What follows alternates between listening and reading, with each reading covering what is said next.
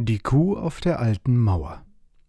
Kaum dass der Kaiser abgereist war, wendeten sich die Schildbürger wieder mit neuem Mut und Eifer ihren Berufen zu.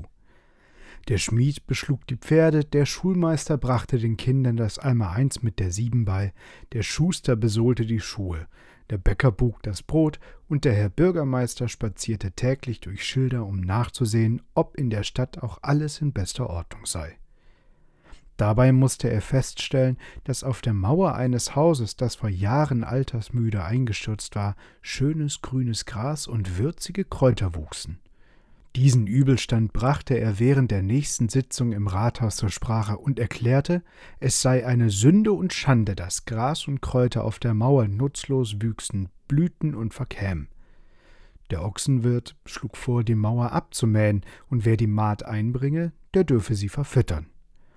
Es meldete sich aber niemand, denn alle miteinander fanden den Vorschlag zu gefährlich. Die Mauer war hoch und brüchig, und keiner wollte mit der Sense oder der Sichel hinaufklettern und sich dabei womöglich den Hals brechen. Schließlich und nach langen Debatten fand der Schreiner einen Ausweg.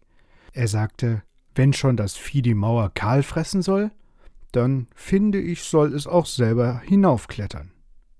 Dieser plausible Antrag wurde einstimmig angenommen. Außerdem wurde man sich einig, dass der Kuh des Bürgermeisters die Ehre gebühre, denn der Bürgermeister habe ja das Gras und die Kräuter droben auf der Mauer entdeckt.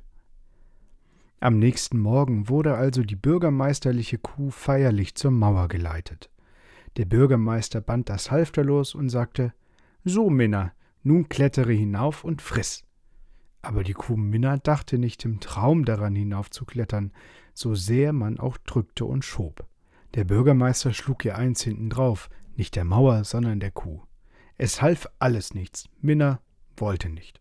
Da holten sie einen dicken Strick, banden die störrische Kuh am einen Ende fest und warfen das andere Ende des Strickes über die Mauer, schickten einen ganzen Tross Männer auf die andere Seite. Die zogen und zerrten und hingen am Seil wie die Küster an der Kirchenglocke. Dem armen Tier quoll, wie es so in der Luft baumelte, die Zunge aus dem Maul und Minna mute auf. Seht ihr, rief der Schneider, sie kriegt schon Appetit. Und die anderen brüllten munter: Hau ruck, hau ruck, hau ruck. Minnas Atemnot wurde immer ärger, ihre Zunge wurde immer länger. Gleich wird sie fressen, meinte der Schmied. Aber sie fraß nicht. Sie verdrehte die großen dunklen Augen, zappelte noch einmal mit den Haxen und aus war's. Man lockerte den Strick, ließ Minna wieder zur Erde herunter und konnte nur noch feststellen, dass sie tot war. Es war ein rechter Jammer, doch die Schildbürger, dumm wie sie seit einiger Zeit waren, hielten nicht viel vom Jammern. Sie schlachteten Minna und veranstalteten beim Ochsenwirt ein Festgelage mit Kuhfleisch.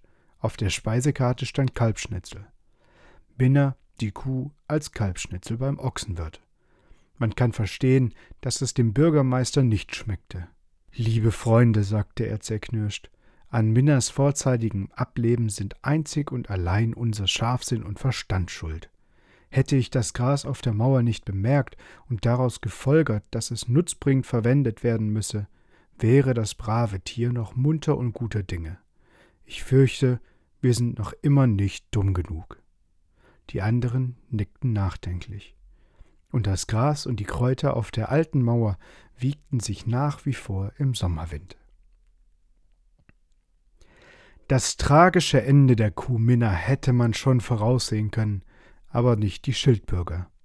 Naja, immerhin haben sie am Ende noch das Beste draus gemacht. Nur ihre Schlussfolgerung war vielleicht nicht ganz richtig.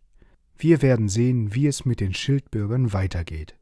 Aber erst in der nächsten Folge. Bis dahin Schlaf gut, liebe Homies.